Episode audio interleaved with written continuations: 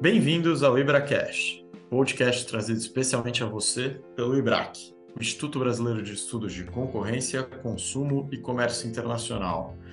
Fiquem agora com a Plenária Comentada, um quadro fixo do IbraCast conduzido por Flávia Chiquito dos Santos, diretora de publicações, e Vivian Fraga, coordenadora de podcast,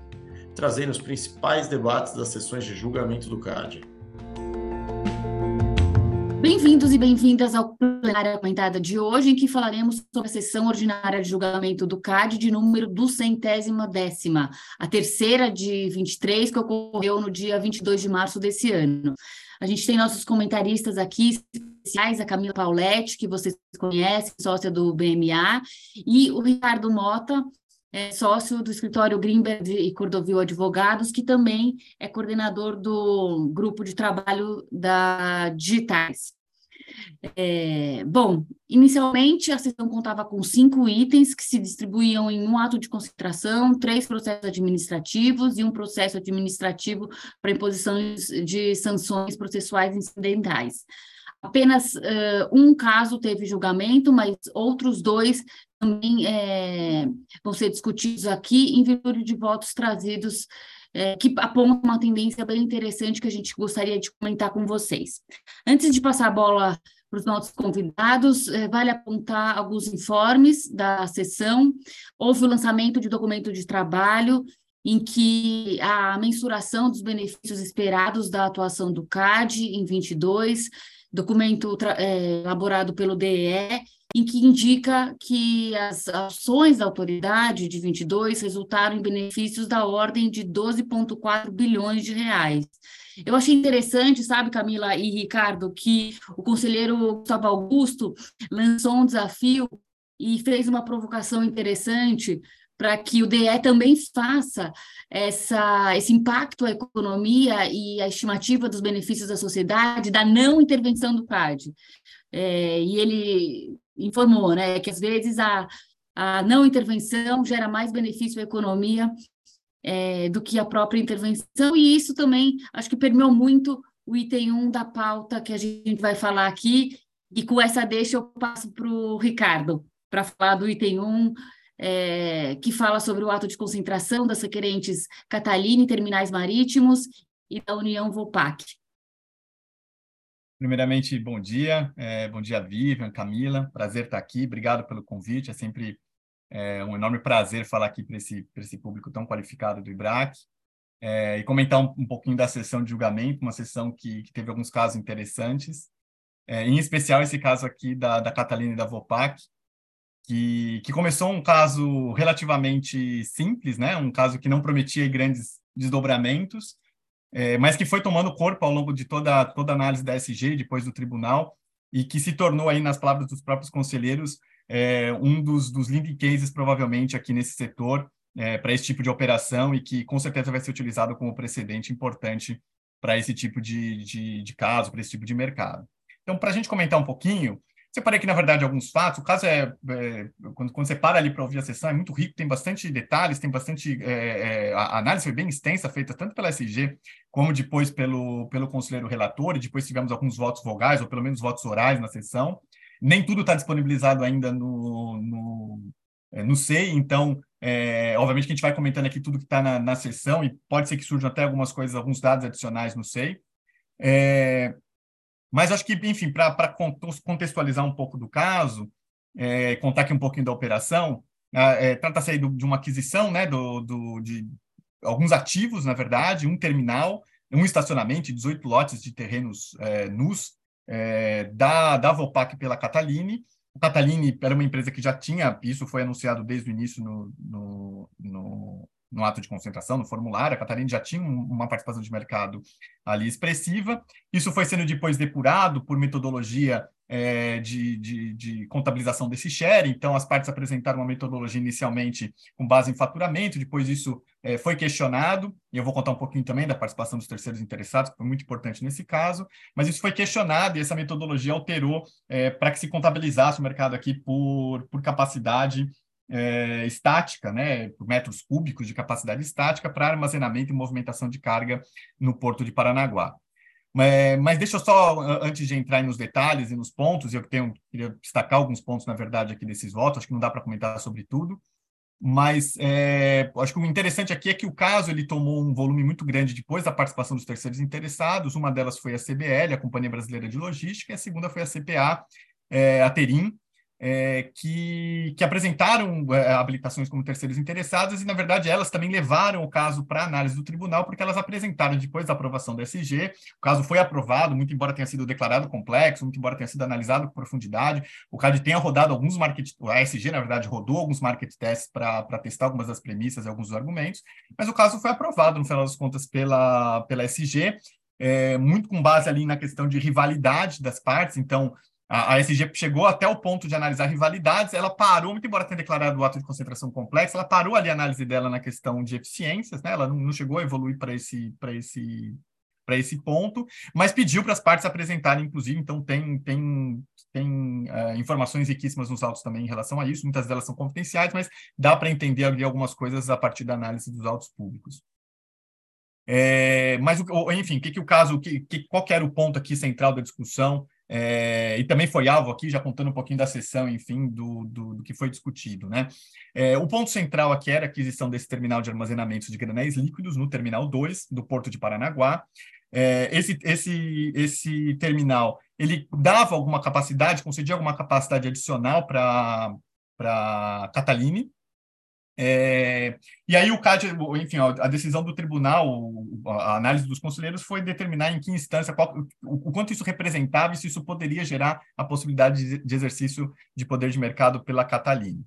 E aí, o, que eu queria destacar aqui, acho que na verdade são, são três pontos, na verdade, é, um ponto, na verdade, grande sobre mercado relevante, e ele se subdivide em três pontos. E depois, acho que um ponto adicional, que foi um, um remédio, uma proposta de um, de, um, de um remédio voluntário apresentado pelas requerentes, pelas partes, que acho que deu o conforto adicional do que o CAD precisava numa discussão interessante, que depois foi complementada com o voto, inclusive, do conselheiro Gustavo, é, em que ele, em que ele acho que faz ali o, o, enquadramento exatamente do como isso aqui tem que ser utilizado, e, e, e eu vou chegar nesse ponto, mas só para adiantar esses destaques, né?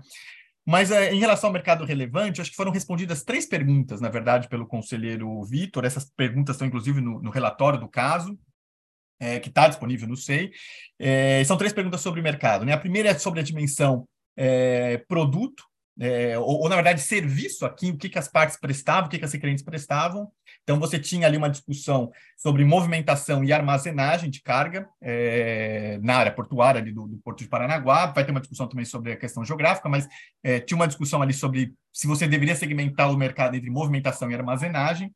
É, e aí o conselheiro, acho que a, a, a, decisão dele, focando nesse caso, e acho que interessante é, é esse ponto, né, o, o, standard que foi analisado, mas checando nessa questão do, do, dos serviços prestados, o que o conselheiro chega à conclusão é de que, olha, muito embora isso aqui possa ser segmentado futuramente pelo CAD em alguns casos, é, nesse caso específico, todas as, as, tanto as requerentes como as terceiras interessadas e os, e os, agentes que trabalham, que são competidores nesse mercado, eles atuam nas duas frentes, né? na movimentação e também na armazenagem, razão pela qual não faz sentido aqui a gente ficar desmembrando o mercado de movimentação e armazenagem, porque praticamente a, a conclusão da análise deve ser muito parecida ou não, não deve se alterar em nada. Então, é, acabou-se para esse caso específico, fazendo esse, esse framework, né, de que, de que é uma análise finalística aqui em relação a, a, a esse, a, ao que a gente está tratando nesse caso,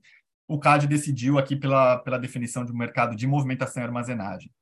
O segundo ponto, a segunda pergunta que ele se propõe a responder é se o mercado de granéis líquidos é um mercado único ou se ele se subdivide em vários mercados. E, e aqui nessa pergunta houve, houve inclusive instrução complementar por parte do, do conselheiro Vitor, houve é, envio de ofícios algumas partes, inclusive Companhia das Docas, é, empresas que, que, que, que, produzem esse tipo de produtos, exatamente para entender se, se, o tipo de armazenagem é, para granéis líquidos é única ou se ela pode ser intercambiável para vários granéis. E entrou-se ali numa discussão, inclusive, de tempo de, de, de, é, de, é, de parada da, da, da, da armazenagem para que a empresa possa limpar o granel, o, o granel, não, desculpa, o, o tanque de armazenagem, é, para que para se colocar um outro granel, um outro tipo de líquido ali dentro, e quanto isso significaria de custo, enfim, então, houve toda uma análise bem detalhada, acho que muito interessante quando o voto ficar público, dar uma, dar uma fuçada é, nesses pontos para entender é, tudo que foi considerado. Mas é, o conselheiro Vitor ele se pegou aqui num voto, é, o conselheiro Vinícius lá atrás, quando era conselheiro, conselheiro em que ele é, fazia essa definição de granéis líquidos e ali ele fez uma, sub, sub, é, uma subsegmentação nesse mercado exatamente porque aquele caso precisava, aquele caso exigia, porque nem todos os granéis líquidos eles conseguem, eles são intercambiáveis no tipo de tanque que armazena eles no porto. Então, aqui, o, o que, que o conselheiro fez? E, e, e, trabalhando, depois, já, já adiantando a conclusão aqui, né? Trabalhando na hipótese de cenários, ele dividiu em vários cenários e tentou ali identificar qual que era, qual, quais seriam as consequências em cada um dos cenários, até para investigar se precisaria-se ali é, cravar uma definição exata do mercado relevante. E aqui, é, muito embora ele tenha identificado que há algumas substituibilidades, tanto do ponto de vista da demanda quanto do ponto de vista da oferta, é, em relação à armazenagem desse tipo de líquido, ele entende que isso pode acabar sendo limitado, então pode não ser uma, uma substitutibilidade perfeita para todos os granéis líquidos. Inclusive, o conselheiro é, Gustavo, lá na frente, quando ele, quando ele faz uma participação, uma inserção ali do, do, do voto dele, ele comenta exatamente isso. Ele fala: olha, é, talvez para óleos vegetais é, eu consigo entender que um, um, um, um, tanque de ácido sulfúrico pode também comportar, pode ser utilizado para isso, desde que seja lavado, desde que seja devidamente higienizado, ele consegue ser utilizado para armazenar. Mas talvez o oposto, você olhar na, na direção oposta, não seja muito verdade. Talvez um tanque preparado para um óleo vegetal, ele não consiga suportar, mesmo lavado e higienizado, ele pode acabar corroendo, ele pode acabar tendo consequências pelas quais não se, pode, não se poderia utilizar esse mesmo tanque para esse tipo de para esse segundo tipo de produto. Então, aqui você utiliza aqui você olha muito também, como no item anterior, para análise finalística para entender qual que é o produto que eu estou tratando e quais são as opções que ele tem no mercado. Isso aqui eu acho que fica bem interessante, porque o Conselheiro Vitor, inclusive, pega ali, é, pega é, textos teóricos para entender a definição de mercado, de como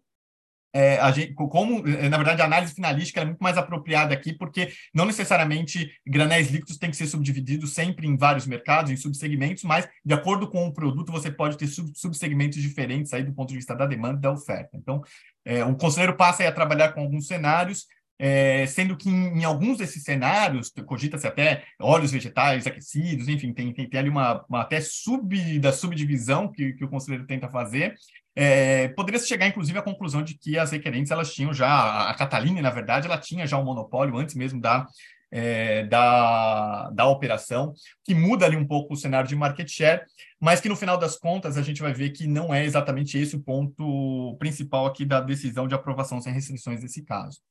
E o último ponto, de última pergunta, na verdade, que o conselheiro se propõe a responder, é sobre a, a dimensão geográfica e saber aqui exatamente se há concorrência intraportuária, ou seja, se o Porto de Santos, que, que, que é um dos maiores portos da América Latina e que relativamente ali tem, tem uma proximidade com o Porto de Paranaguá, se ele compete ou não é, com o Porto de Paranaguá e se poderia ali então considerar também granéis líquidos ou subdivisões desse mercado é, para além da área de, da zona de influência do Porto de Paranaguá. E aqui é, teve, uma análise bastante detalhada, mas teve um, um ponto, um, um, dado aqui que foi trazido que é interessante,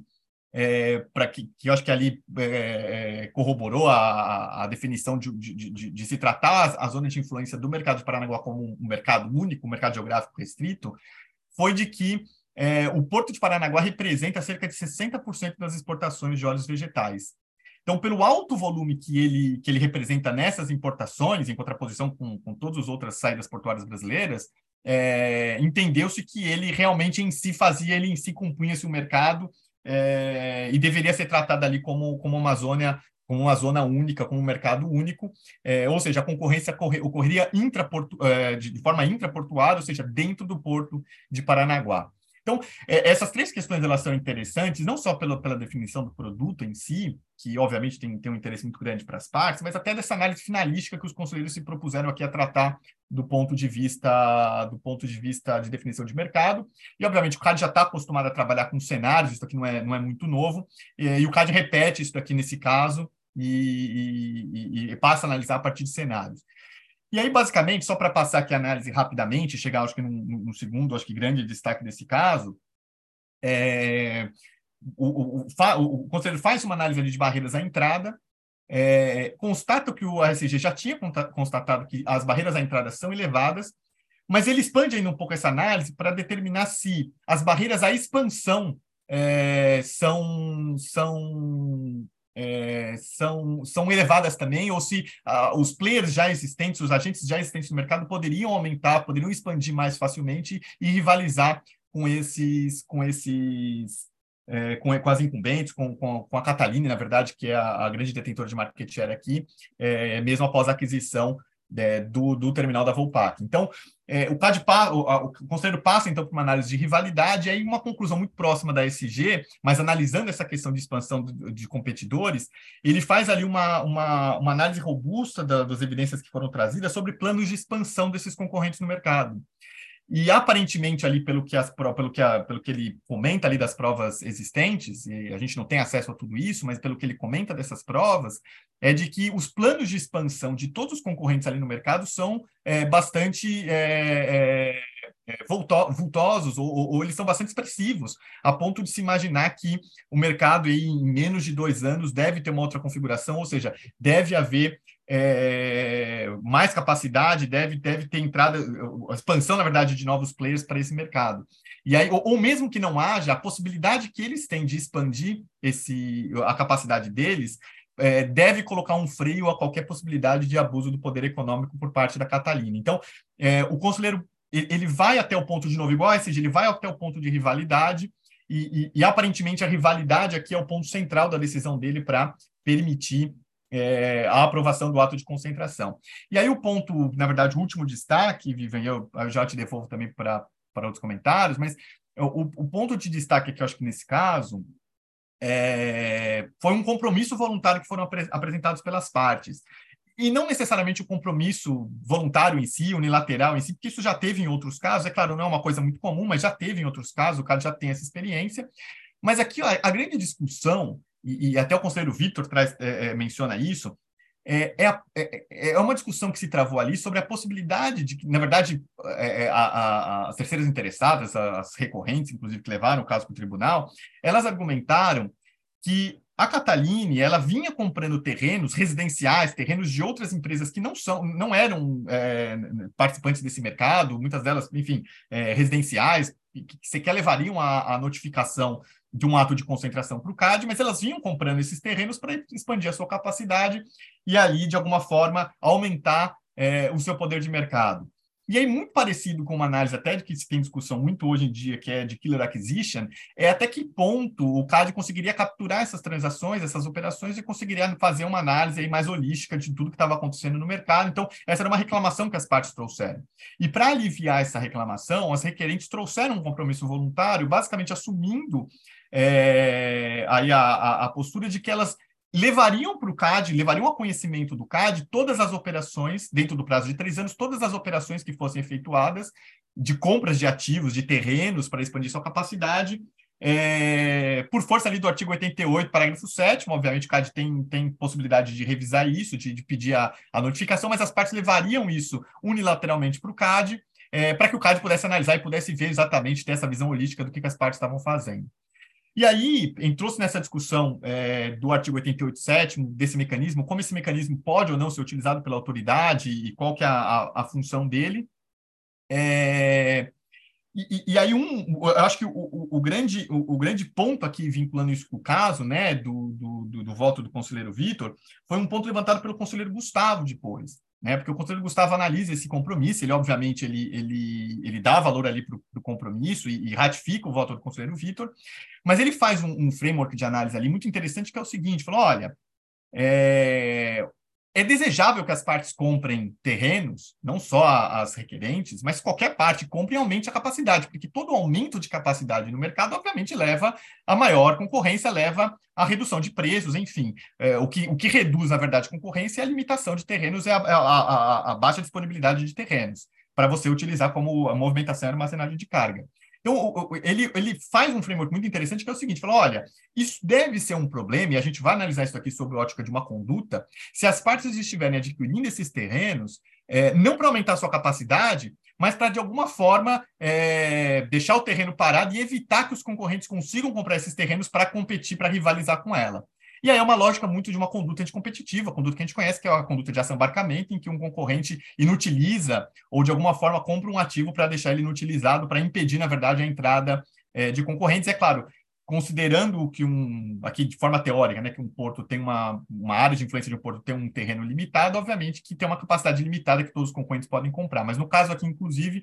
um dos pontos centrais do, do, do, do voto do conselheiro Vitor, o, o, Gustavo também faz esse, esse, esse adendo, é que tem uma zona de influência, tem uma área de zona de influência muito grande ao redor do porto, que viabilizaria para qualquer concorrente comprar esses terrenos e viabilizaria, claro, precisam ser feitos investimentos para armazenamento de granéis líquidos, é, nesse, nesses, nesses terrenos, não é simplesmente o, o espaço cúbico ali do, do, do, terreno nu, mas haveria possibilidade de novos terrenos e investimentos poderiam ser feitos para ampliar a capacidade de granéis. Então, acho que, é, fazendo esse último comentário, acho que o caso aí, acho que ganhou esse, esse ponto adicional aí que merece destaque e vira um leading case também, não só para o mercado de granéis, mas até sobre essa questão de, de utilização do, do instrumento do 87, parágrafo 7 é, e esse compromisso das partes trazerem a notificação para o conselho, acho que isso é muito interessante. Criou ali um conforto adicional no conselho, nos demais conselheiros. O caso foi aprovado é, pelos conselheiros, por todos os conselheiros de forma unânime e, e nos termos do voto do relator. Tem um, um voto vogal ali do, do, conselheiro Hoffman, que foi disponibilizado depois, mas basicamente reforçando a ausência de nexo de causalidade presença de rivalidade no mercado, basicamente reforçando o que já tinha sido dito pelo conselheiro Vitor. Então, assim, dá para dizer que a, a aprovação foi unânime pelo conselho é, reforçado aí por, por, esse compromisso voluntário. Então, acho que, é, uhum. acho que os destaques do caso são esses, Vivian, e, enfim, fico à disposição para gente, a gente comentar também outros pontos. Ricardo, super obrigada. Acho que você deu um deep dive nesse caso e tem um da pauta que, na verdade, está no sistema desde 15 de fevereiro de 22, né? É, foi objeto de emenda, teve seu enquadramento é, de sumário negado, depois teve a declaração de ato de concentração complexo em outubro, subiu para o tribunal em janeiro de 23, é, em fevereiro teve a determinação de prorrogação de extensão né, de mais 90 dias, e também foi o conselheiro relator que fez é, mais rodada de market test. Acho super interessante é, a gente trazer também esse essa, essa relatoria né, do caso que está desde o dia 15 de fevereiro é, de 2022 aí no sistema. É, só aqui, então, fazendo um wrap-up dos principais pontos desse caso, como você bem falou, né, um caso que é, se livrou pela uh, rivalidade. Acho que esse foi o principal componente apto a disciplinar eventual tentativa de exercício de poder de mercado pelas empresas no cenário pós-operação e é, essa rivalidade ela foi identificada a partir de capacidade ociosa e também é, em relação a projetos de expansão com capacidade tática significativa por parte dos concorrentes, que na verdade eram os terceiros interessados. E um ponto final aqui que eu achei interessante também é como a racionalidade econômica ou justificativa econômica da operação também permeou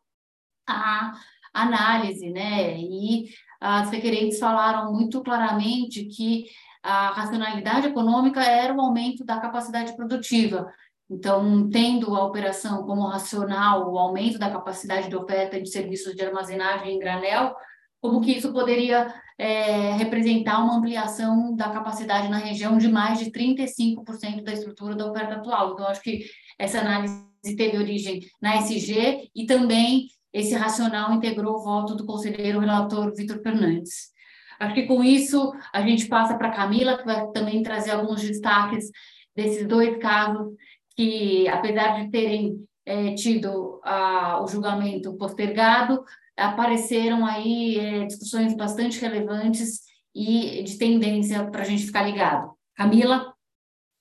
Oi, Vivian, oi, Ricardo. Bom, agradeço também muito o convite. É sempre um prazer estar aqui com vocês. Eu vou comentar brevemente sobre dois processos. Eles tiveram um julgamento suspenso, né, em função dos pedidos de vista, mas vale aqui trazer alguns pontos. O primeiro deles foi o item 2 da pauta, que é o processo de número 007043, é, final 2010-79. Ele teve o julgamento suspenso em função é, de um pedido de vista do conselheiro Luiz Braido, mas é um caso que trata é, aí de um suposto cartel para fraudar a licitação realizada pela Universidade Federal do Rio Grande do Norte. Depois ele passou também a investigar um suposto cartel Hub and Spoke no mercado de lousas digitais. É, o conselheiro Luiz Hoffman, que é o relator do caso, já trouxe o voto dele, seguindo a SG pela condenação de alguns dos representados, e a conselheira Lenisa pediu vista e trouxe na última sessão o voto dela é, pelo arquivamento do processo, e há aí alguns pontos do voto dela que eu acho que merecem é, destaque. Primeiro, ela traz, é, né, a, a, ela entende que houve um cerceamento de defesa uma vez que muitos dos representados, que os representadas, né, não tiveram acesso, acesso à íntegra dos documentos que foram obtidos nas diligências de busca e apreensão, e de acordo com a conselheira, essa, esse cerceamento, né, essa não acesso a, a documentos que são muito relevantes, é, resultaria já na nulidade do processo,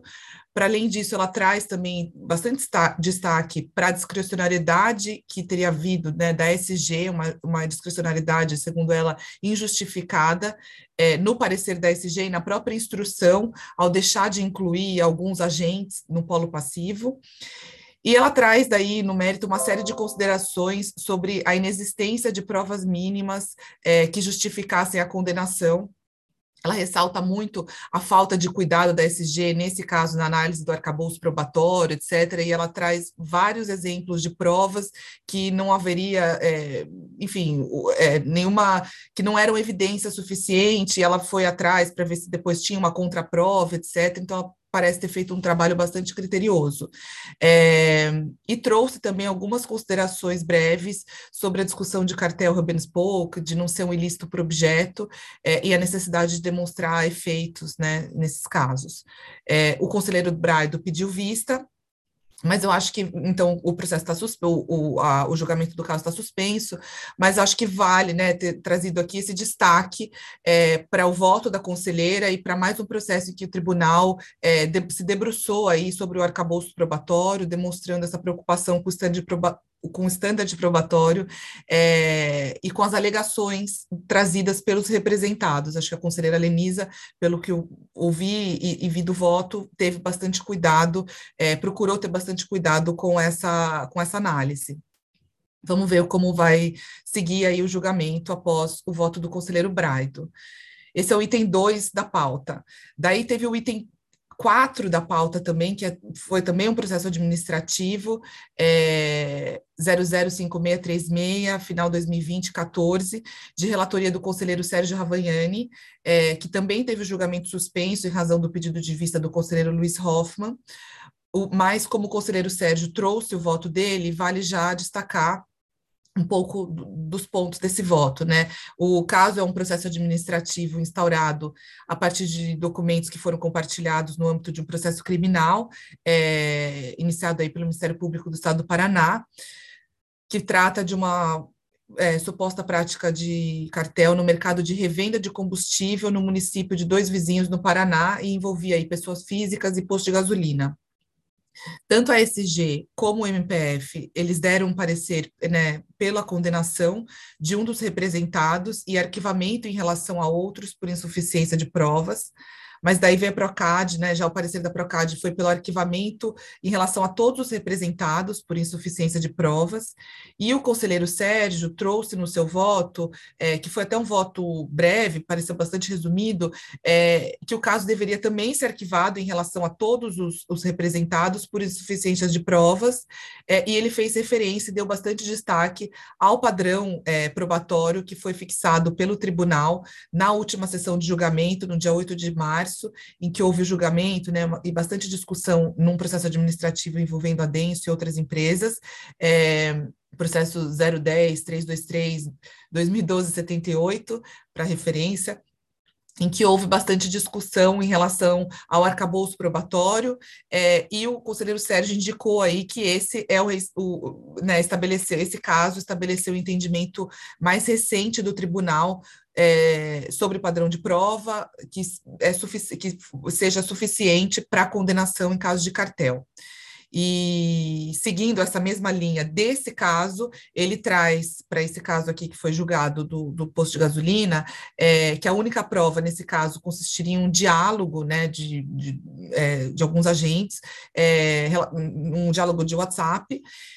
em que um dos agentes questiona o outro sobre preços praticados. Então, abre aspas, ele teria falado, se, é, questionado o outro agente se os preços não estariam muito baixos. E o outro agente acaba é, respondendo de forma bastante lacônica e vaga, é, sem dar nenhuma indicação de que haveria alguma combinação, alguma coisa nessa linha. E a SG entendeu que essa discussão, né, essa pergunta, esse questionamento de dos agentes já seria um, caracterizado como um convite à cartelização, conduta essa enquadrada no artigo 36, né, o inciso 1, parágrafo 3 é, que fala de que fala na, na obtenção, é, obter ou influenciar a adoção de conduta comercial uniforme ou concentrada entre concorrentes. Esse foi o entendimento da SG. O conselheiro Sérgio, ele segue o parecer da Procad e entende pela insuficiência de provas. Ele fala que são mensagens esparsas, que para você, né, é, para que haja o, a caracterização do ilícito de convite, né, a cartelização, é necessário que haja outras, que, haja, que existam outras provas um arcabouço mais robusto para além daquela troca, é, que parece ter sido o caso em muitos, é, em, em, nos, nos, julgados aí citados como exemplo pela SG, que seriam casos semelhantes. Então, eles falam que esses casos semelhantes teriam outras provas muito mais robustas para além do convite, e que aqui havia só essa discussão, esse questionamento, né, essa é, troca, e sem, sem resposta, uma resposta muito vaga, que não era suficiente para caracterizar a conduta. Então, ele vota pelo arquivamento do processo em relação a todos os representados. A conselheira Lenisa, ela pediu vista. É, desculpa, a conselheira Denise, ela seguiu o voto do conselheiro Sérgio e o conselheiro Luiz Hoffman é, pediu vista, suspendendo aí o julgamento. Mas, de novo, é, assim, acho que a gente tem que aguardar como vai se desenrolar, mas é mais um exemplo de um processo em que é, o tribunal tem oportunidade de reforçar esse entendimento, né, é, pela importância da comprovação da materialidade da conduta, da existência de provas diretas. Se não houver prova direta, né, se forem provas indiretas, que haja aí um acervo probatório forte também é, para condenação e não mera enfim, em, que não sejam trocas vagas, etc. Então, é, a meu ver, parece ser um, um, um, uma sinalização bastante relevante e um escrutínio maior mesmo que o tribunal parece é, está dando, né, e, e, se debruçando mais sobre o rol probatório, as alegações trazidas pelos representados. É, Acho que esses eram os pontos aí dos votos, mas vamos aguardar para ver como eles vão, é, como os votos vistas virão. Perfeito, Camila. É, agradeço a você, agradeço também ao Ricardo e um agradecimento especial a você que nos ouve, nos acompanha. É, continuem acompanhando a programação do Ibracast, o podcast do Ibrac. Obrigada.